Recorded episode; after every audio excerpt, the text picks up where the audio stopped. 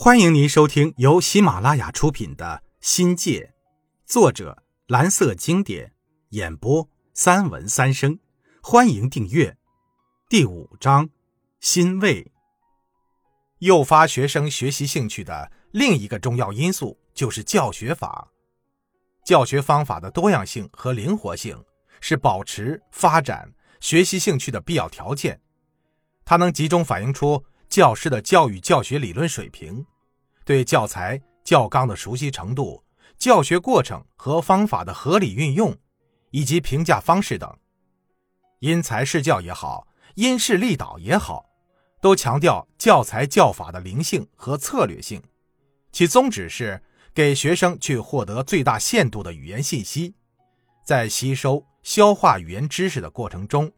充分发挥学生的内在动力和先天潜能。还有一点是最重要的，那就是教学态度。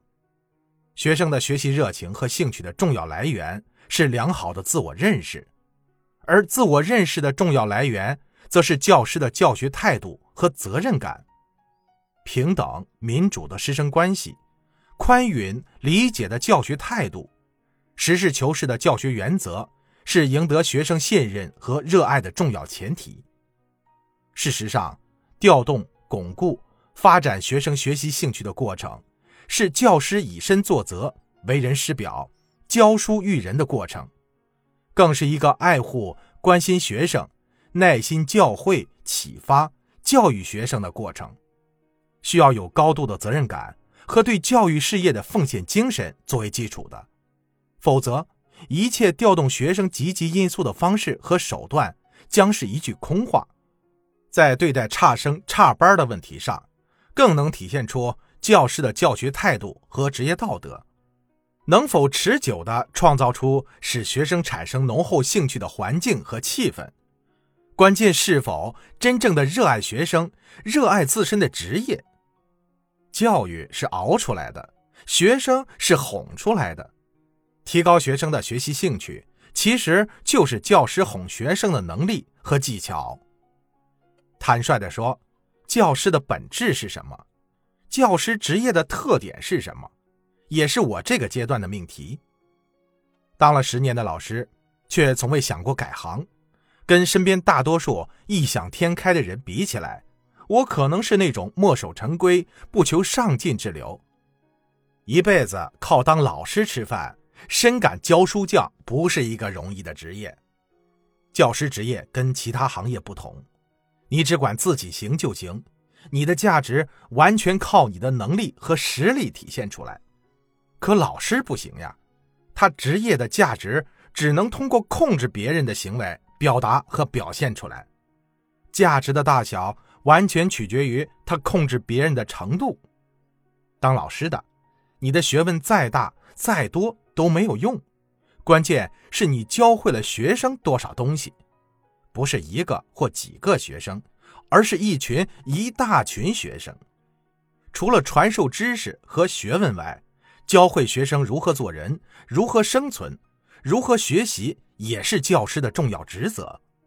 最高境界是看你教出了多少名家高徒。教师价值的外界作用，就决定了这个职业的高难度。十年前，我读过《哥德巴赫猜想》这篇报告文学，给人最深的印象是陈景润是个书呆子，只懂得算来算去，不懂得生活，更上不了讲台。是不是我们的教育存在问题？他只是个出色的科学家，而不配当教师。孔夫子有弟子三千，贤人七十二，其中不乏四个牛气冲天的高材生。成才率蛮高的吧？孔夫子以一群史上最出色的学生誉为大师名家，所以，一个好老师，不是因为你有多少讲了多少，而是看你教给了学生多少，教会教好学生，成为考量我们价值的重要标准。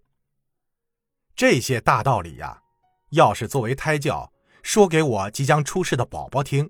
那我不是傻帽，就是精神失常。但这个阶段的思考，让我经历了教学生涯中很重要的一个心路历程。就如同一个新的生命，给予人新的期待和希望。自从夫人怀上小孩后，怕变，但整个人基本上没变。因为是第一次生育，对每个女人来说，害怕和担心是再正常不过的事儿了。我每天一项重大的工作就是哄着夫人，好听的说法就是宽慰。一见她怔怔地翻起相册，大概是怀念少女时光吧，也许是觉得再也不能理直气壮地做小女人。而生出伤感，这时我就逗夫人开心。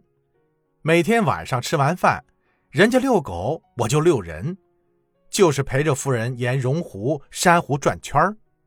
有一次走到了试衣镜前，夫人看着，觉着自己萌萌的，然后舔着脸问我：“身材变没？”其实，夫人怀孕后后期只是稍胖了一些。夫人的孕妇经历非常的完美。没有艰难险阻的备孕保胎，没有妊娠反应，没有生病停下来工作，但有一点很重要，整个人性情有点变了。